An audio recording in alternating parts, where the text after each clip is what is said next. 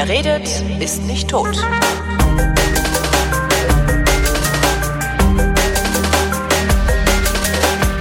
Willkommen zum Geschichtsunterricht der Koproduktion von Vrindt und DLF Nova und wie immer aus Köln dazu geschaltet ist Matthias von Hellfeld. Hallo Matthias.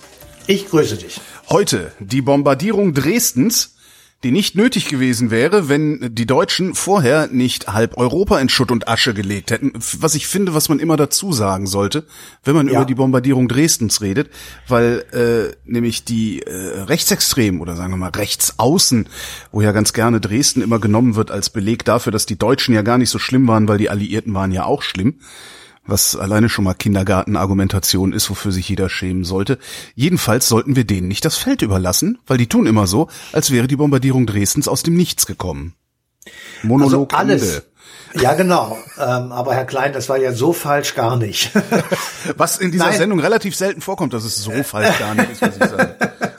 Nein, das ist Quatsch. Aber ähm, natürlich, also alles, was mit dem Zweiten Weltkrieg zu tun hat, steht unter dem Vorsatz, äh, wer hat ihn angefangen und ja. warum ist er angefangen worden? Die Polen, das wissen eigentlich? wir ja. Ne? Äh, warte, so, der Pole, das wissen ja. wir. Genau, und ähm, insofern äh, ist alles das, was über uns gekommen ist, wirklich auch schlimm und schrecklich und eine Katastrophe. Dazu gehört auch der Angriff auf Dresden. Aber er wäre natürlich nicht oder hätte nicht stattgefunden, wenn wir nicht vorher Warschau bombardiert hätten oder Coventry oder Leningrad oder Moskau oder was auch immer. Mhm. Also insofern ähm, müssen wir und da schon. reden wir nur davon, da reden wir nur von einem Krieg, den wir geführt haben, die Massenvernichtung, die Verzeihung das, wir. Dann kommt jetzt wieder der nächste. Ich kenne Leute, die sagen, ich habe damit nichts zu tun. Ja, ja doch hast du. Äh, da, ja, ja. Ne, Verantwortung jetzt, so. Äh, ja, ja. Äh, jetzt habe ich den Faden verloren, aber ist auch egal. Ist ja egal. Wir wollen das auch nicht weiter ausführen, weil darum geht es heute mal ausnahmsweise nicht, mhm. sondern es geht tatsächlich um diesen Angriff auf Dresden, der äh, Mitte Februar 1945 stattgefunden hat. Und äh, nochmal so ganz kurz, die, die Lage war so, dass also von allen Seiten die alliierten Truppen auf Deutschlands Kern, also Berlin, zugerückt sind und man wirklich die Tage zählen konnte, äh, bis das Ganze zu Ende sein würde. Ähm, die, die Amerikaner standen an der Westfront äh, kurz vor Aachen. Ich glaube, in den Tagen irgendwann ist Aachen eingenommen worden. Also sie bestraten damit auch deutschen Boden. Und die Rote Armee kämpfte also von Ost, von Osten her sich Richtung Berlin vor. Und wenn wir uns jetzt mal äh, vor Augen halten, Mitte äh, Februar 45, dann dauert es noch zweieinhalb Monate, dann ist der ganze Spuk vorbei. Und ähm, die ähm, Deutschen wussten natürlich von allen Seiten rücken die Streitkräfte vor. Und ähm, äh, noch so als einen Markerpunkt noch im Sommer 44, also ein paar Monate vorher, war der berühmte D-Day, wo also die ähm, alliierten Streitkräfte mhm. in der Normandie gelandet sind und damit auf dem Kontinent waren und so weiter. Also es war im Grunde genommen vollkommen klar, dass das ähm, äh, nicht mehr zu gewinnen war. Es ging jetzt nur noch für die Deutschen darum, ähm, ich war mal zu retten, was zu retten ist. Auch das war eigentlich nicht möglich. Und dann gab es diese schrecklichen Durchhalteparolen, ähm, äh, die also nochmal Millionen von Toten gefordert haben, viel mehr noch als in den Jahren davor. Also es ist wirklich eine, ein totaler Wahnsinn. So, und ähm, die Alliierten hatten das Ziel ausgegeben ähm, auf ihren Konferenzen, die ja schon während der Kriegszeit stattgefunden haben, ähm, ich sage mal auch den, den Durchhaltewillen der Bevölkerung zu brechen. Und da sind sie auf die Idee verfallen, ähm, ich sag mal, groß angelegte Bombardements auf die Zivilbevölkerung aufzu, auch zu fliegen und nicht nur, aber auch kriegswichtige Anlagen zu zerstören. So, und ähm, das sollte dazu führen, dass die Deutschen allmählich zermürbt sind und dann möglicherweise sich auch gegen ihre eigene Führung auflehnen. Das hat Aber nicht geklappt, ne? Das, muss das man hat sich mal, nicht geklappt. Das muss man hat, sich mal vorstellen. Ey, wie, das hat nicht geklappt. Wie genau. verbohrt kann man sein?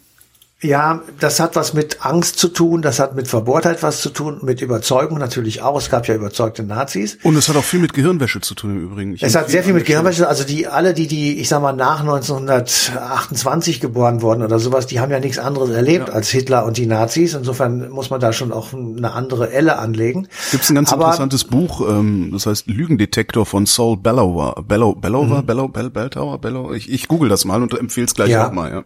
Mhm.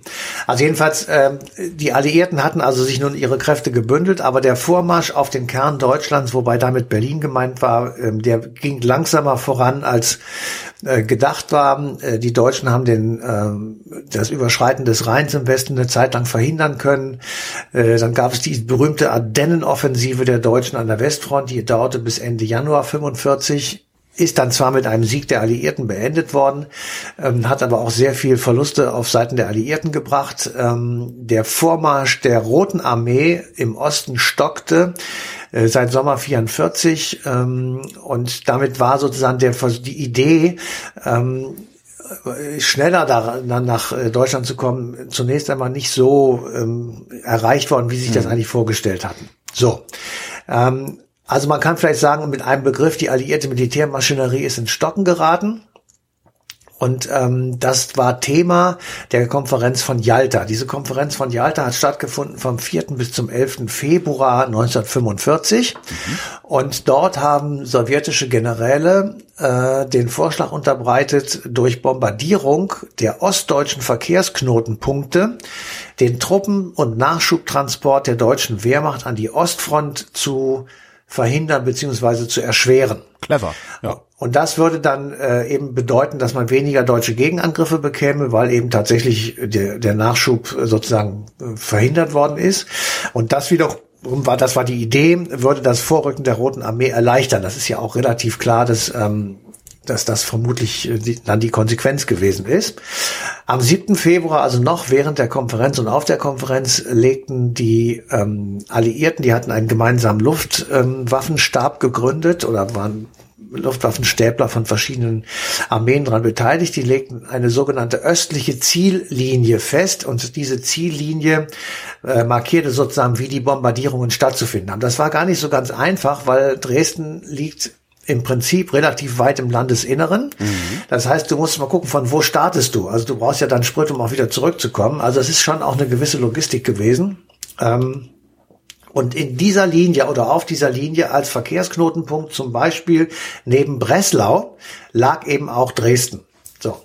Und wenn man sich das anguckt, was bis dahin in Dresden passiert ist, dann war es relativ wenig. Also Dresden war im Vergleich zu anderen Städten relativ wenig bombardiert worden. Ich habe mal so zwei, drei Beispiele rausgesucht. Hamburg wurde im Sommer 1943 mit der berühmten Operation Gomorra wirklich schwer getroffen. Es gab 50.000 Tote und ein Drittel aller Gebäude in Hamburg waren zerstört.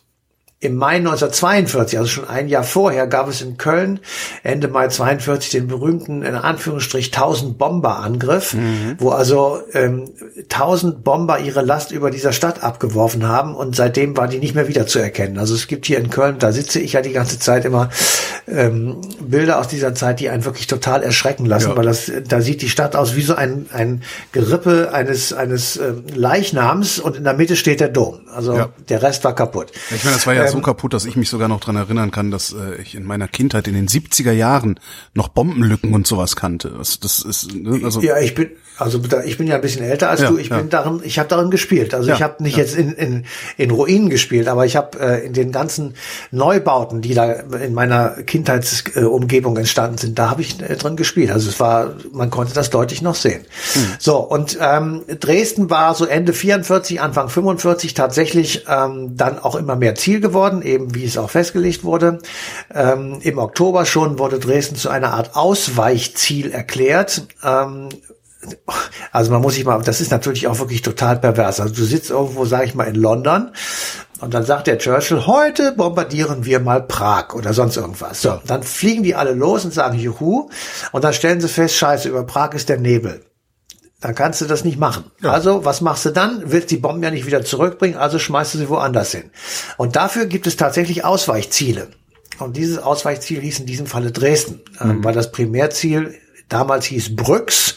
Das liegt heute in Tschechien und dort sollte also ähm, eine Industrieanlage zerstört werden, in der synthetisches Benzin hergestellt wurde. Und ähm, da das nicht ging, hat man dann also die Dresdner Innenstadt und den Bahnhof verwüstet.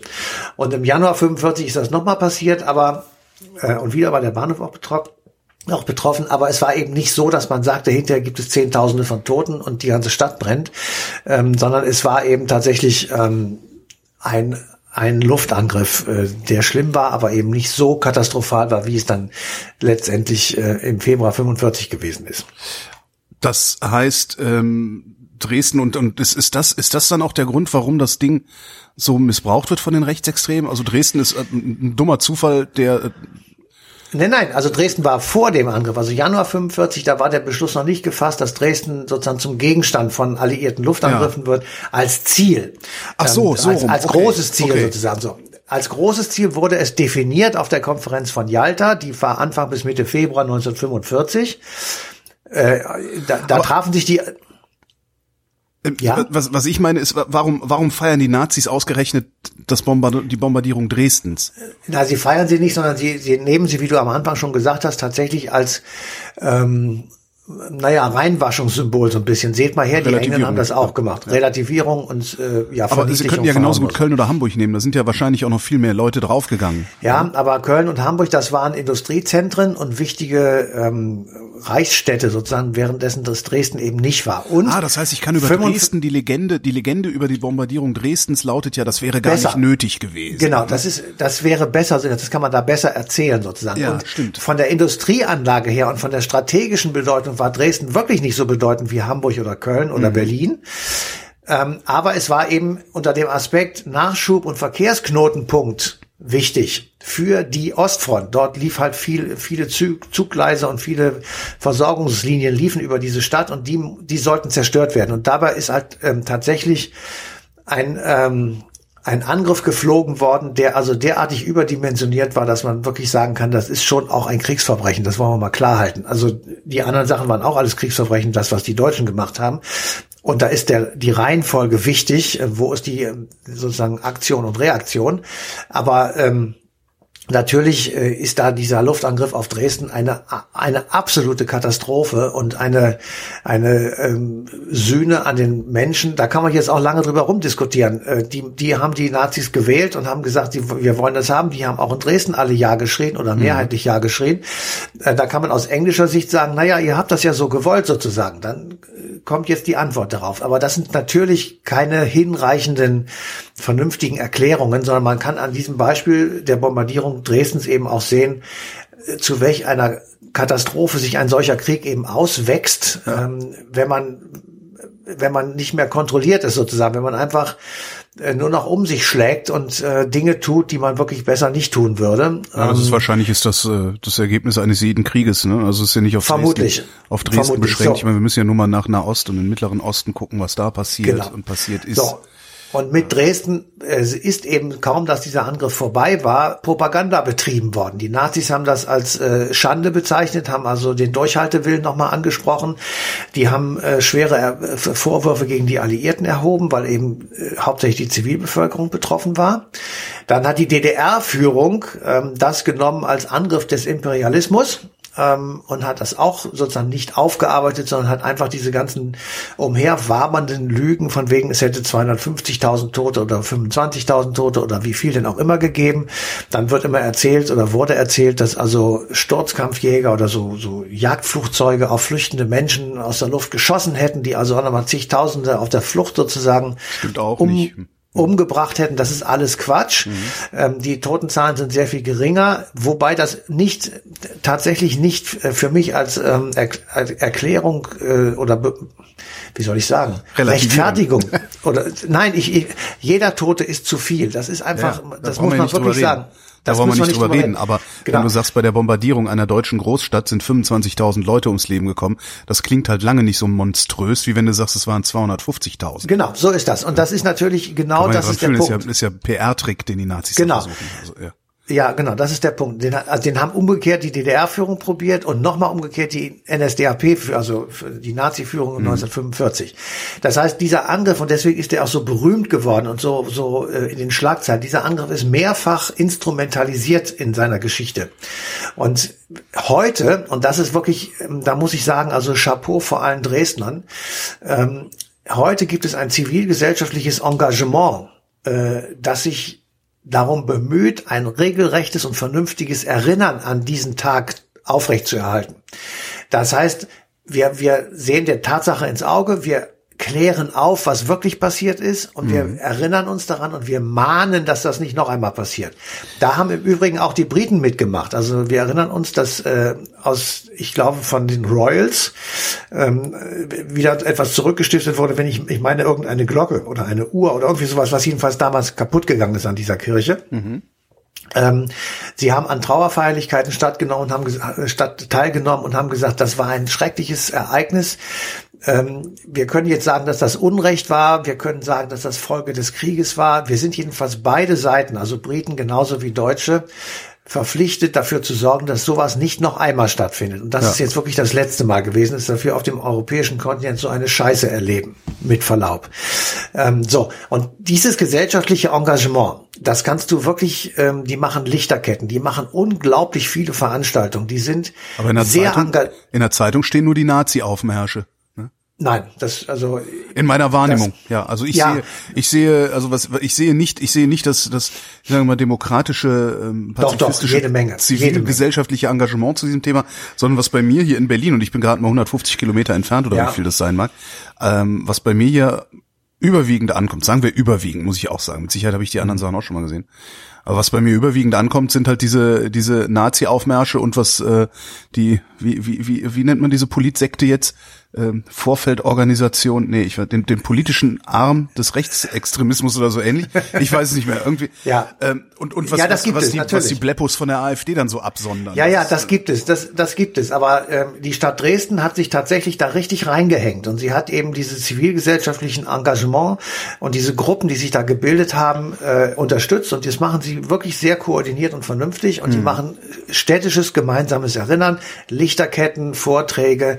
In diesem Jahr ist ist das zum 75. Mal der Angriff. Da wird es ein bisschen mehr geben als ansonsten. Und das ist ja auch der Grund, warum wir uns dieses Themas angenommen haben. Also ähm, dieser Angriff hat extrem tiefe Spuren ähm, in der Stadtgeschichte hinterlassen. So ist das. Und die Stadt bemüht sich, sie involviert die Zivilgesellschaft, äh, sie versucht äh, großes Engagement an den Tag zu legen, um die Vereinnahmung durch Rechtsextreme und Populisten zu verhindern. Es wird gegen Legenden und Mythenbildung angegangen über die angeblichen Opferzahlen und das finde ich von Köln aus betrachtet mhm. wirklich sehr beeindruckend. Und das sollten sich andere Städte durchaus mal ähm, zum Vorbild nehmen. Und es funktioniert ja auch, ne? Mal abgesehen von den paar Fleischmützen, die da jedes Jahr aufmarschieren und den Bleppos von der AfD, die natürlich genau, die wissen es ja auch alle besser. Ne? Also klar gibt's in der AfD sicherlich auch böse Menschen, aber die meisten wissen es besser und verkaufen den Leuten einfach nur ein X für ein U, weil es ja. halt funktioniert, weil, naja. Genau. Ähm, dadurch, dass die, dass, dass die Fleischmützen aufmarschieren und, und die, die Rechtsaußenspinner äh, die Dresden-Legenden verbreiten, haben sie sich wahrscheinlich langfristig ja sogar dann auch noch selbst ans Kreuz genagelt, weil ähm, das führt ja letztendlich dazu, dass nochmal genau hingeguckt wird. Weil ich glaube, vor 20 oder 30 Jahren hat das keine alte Sau interessiert, ob es 250.000 oder 25.000 waren.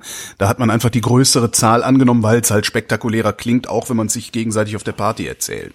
Und das kannst du halt heute nicht mehr bringen. Wenn du heute in einer Gruppe von zehn Leuten sagst, es sind ja, 250.000 ja. Leute umgekommen, wirst du mindestens einen haben, der sagt, nee, das stimmt aber nicht, was du da erzählst, genau, mein Freund. So ist das. Und das so ist der Punkt. Das ist genau der Punkt. Genau ja. das ist der Punkt, weil das gesellschaftliche Bewusstsein wird nicht ex cathedra verordnet, sondern am Kneipen, am Thekentisch. Ja. Und da, wenn du da diskutierst und eine auf die Nuss bekommst, dann merkst du das sehr viel mehr, als wenn du von irgendeinem Menschen, der Politiker ist, irgendeine Rede hörst. Das ist äh, ganz wichtig. Und das funktioniert auf jeden Fall besser als früher. Es ist bestimmt noch nicht alles toll. Es gibt immer noch Leute, die es nicht begreifen, die mit Böswilligkeit das versuchen umzumünzen. Klar. Solange wir in einer postnationalsozialistischen Gesellschaft leben, wird sich das auch nicht ganz auflösen, das Problem. Naja, also. ähm, äh, es gibt viele Gründe dafür, das ist richtig. Und ähm, es wird ja auch gerade wieder angefeuert, wenn immer, wenn so eine Partei am Start ist, und das ist eben im Moment so, dann hast du das Thema wieder auf der Hose und das wird wahrscheinlich alle 20 Jahre passieren.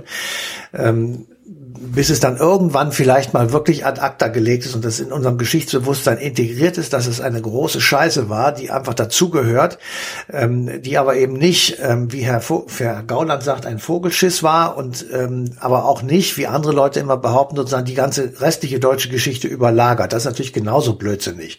Es ist ein Teil und dazu gehört eben auch dieser verdammte Angriff auf Dresden, der, wenn, wenn du dir das vorstellst, was da passiert ist, natürlich sagst du, boah, ey Leute, das war zwei Monate Monate vor Kriegsende. Da legt ihr eine ganze Stadt in Schutt und Asche. Ich meine, geht's noch? Ja, aber sie wussten ja zwei Monate vor Kriegsende nicht, dass sie sich zwei Monate vor Kriegsende befinden. Ja, Von daher ist, ist das ja auch Problem. eine vollkommen hirnlose Frage. Ja. Das ist ja, ja, das ist immer das Problem. Die Party darüber, dass wir dann endgültig entnazifiziert sind, werden andere Podcaster feiern. Zu unseren Lebzeiten wird das wahrscheinlich nämlich nicht mehr passieren.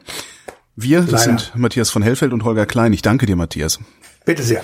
Und euch danken wir für die Aufmerksamkeit und verweisen auf den 10. Februar 2020. Da gibt's dann nämlich die passende Ausgabe Eine Stunde History auf DLF Nova.